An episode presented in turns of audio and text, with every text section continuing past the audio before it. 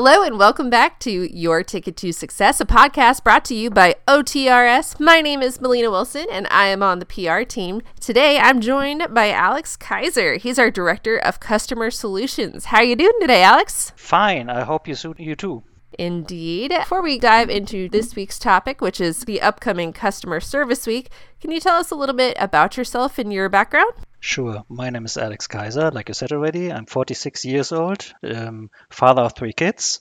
Joined OTS in November 22, and I'm responsible for customer service at OTRS.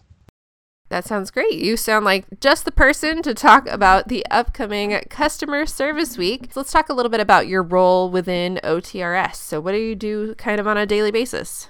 On a daily basis, um, I have two teams, level one, level two, for customer support with around 24 people. So we try to fix everything from small info requests to smaller catastrophes.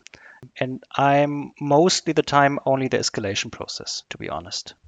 Gotcha. Well, hey, that's definitely a very important role within OTRS. So, if our listeners don't know, Customer Service Week is on the first week of October. It's an internationally celebrated event and it's every single year. Can you tell me a little bit about that? What is it exactly? So, the Customer Service Week is to remind us all about the people who are working for customer service, of course, mm-hmm. and trying to resolve the small and bigger problems it's important to recognize the people behind the phone, for example, or behind the email who are doing this job.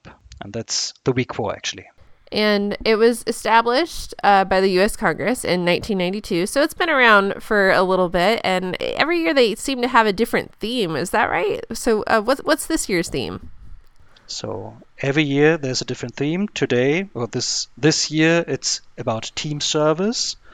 And it's important to remember it because only a team makes the dream work. Teamwork makes the dream work. That's exactly right. It's a it's a saying for a reason. And what are your thoughts on customer service week? Why is it so important? It's important in order to appreciate their thoughts and remind us that we are all in this together with the customer service. So it's not only the customer service, but for example, at OTRS, we are also working closely with consulting or sales to take care of the problems of our customers and to solve it, of course. So, Customer Service Week is important to remember the people who are working for customer service. And to this year's theme about team service is important because we're not working solely alone on our problems, but together with all colleagues from the company. Exactly right, because customer service is so much more than just, you know, the person on the other end of the phone when a customer has a problem. It really is a team effort, and this is a great chance to appreciate those efforts and kind of remind us that we're all in this together. As for customer service itself, good or bad, can it actually affect your bottom line, your company's bottom line? That's true. I think everybody knows good service leads to higher customer loyalty, higher sales, for example.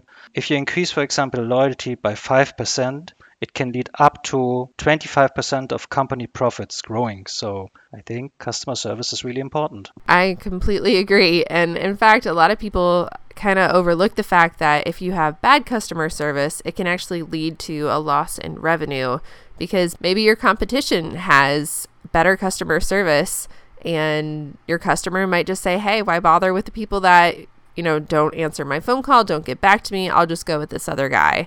And it can actually lead to your reputation being damaged, which then increases the operational cost for repeated complaints, maybe even fines, things like that. It can it can really really damage your bottom line, and I think a lot of people don't realize that.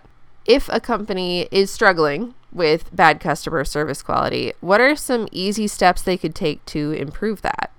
Coming to my mind are five points. There may be more, but five points to pay attention for. The first and the most overall is management attention. If you do not have any management attention at all, nothing will change actually. And customer service is just more than lip confession. Second one, customer feedback. I believe there is customer feedback in any company around the world and most of the times it's ignored.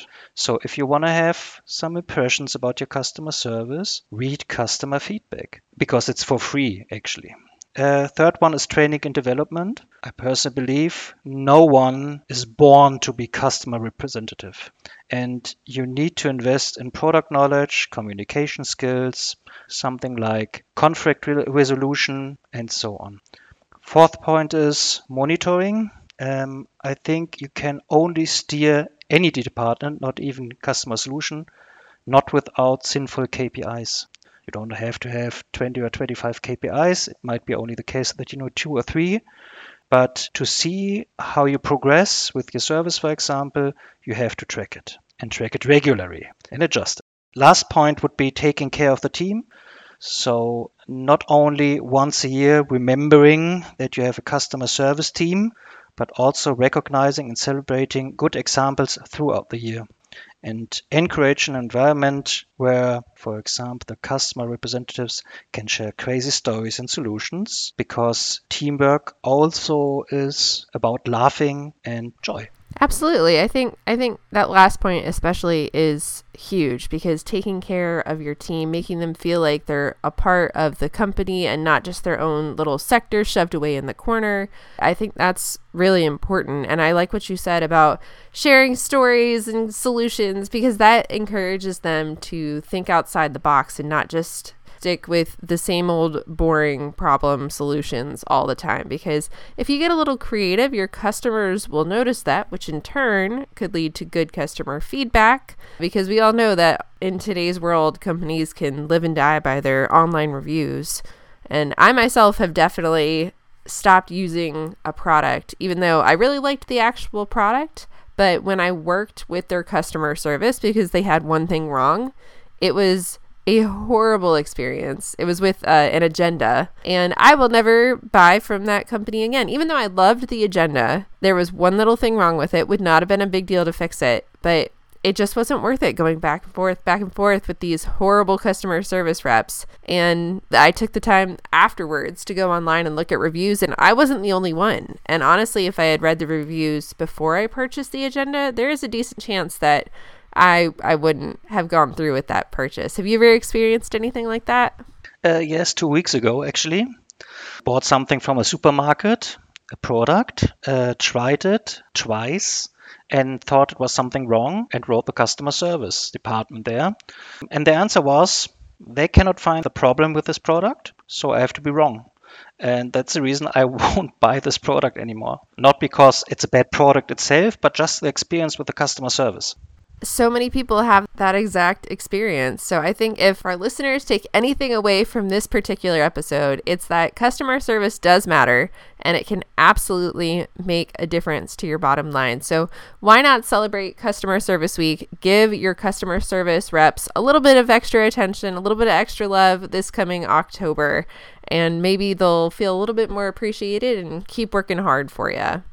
Before we wrap up today's real quick little episode, do you have anything else that you'd like to add to today's discussion? Don't wait until Customer Service Week to appreciate your customer reps and your customers, of course. And uh, it works best if you make sure that they're taken seriously and treated well year long, like you said. Absolutely, because if you treat them horribly for 11 months out of the year and then come October, oh, all of a sudden, no, we really care and appreciate you and what you do for our company they're still not going to have great feelings towards you. So I like what you said earlier about maybe checking in with them. And I like getting customer feedback, but also employee feedback. So you can talk with your customer service reps and say, hey, these are the things that we've had going on this year. Is there something that we could have done better? And not just at Customer Service Week. Obviously, that's a great time, a reminder to check in, but maybe set it up quarterly, something like that, where you just have a little meeting and say, is everything going well in your department? And also, what have you noticed with our customers? Is there a recurring problem? Because really, they're the front line when it comes to talking with your customers. They're the people that say, hey, I get eight calls a day with this exact problem that must be us. There must be something that we can do to fix that so that we don't have eight calls a day for that specific problem. They're just such a valuable part of your corporate team that are often unappreciated. All right. Well, I think that's everything that we have for today. Alex, thank you so much for joining us. It was really great chatting with you. Thank you too.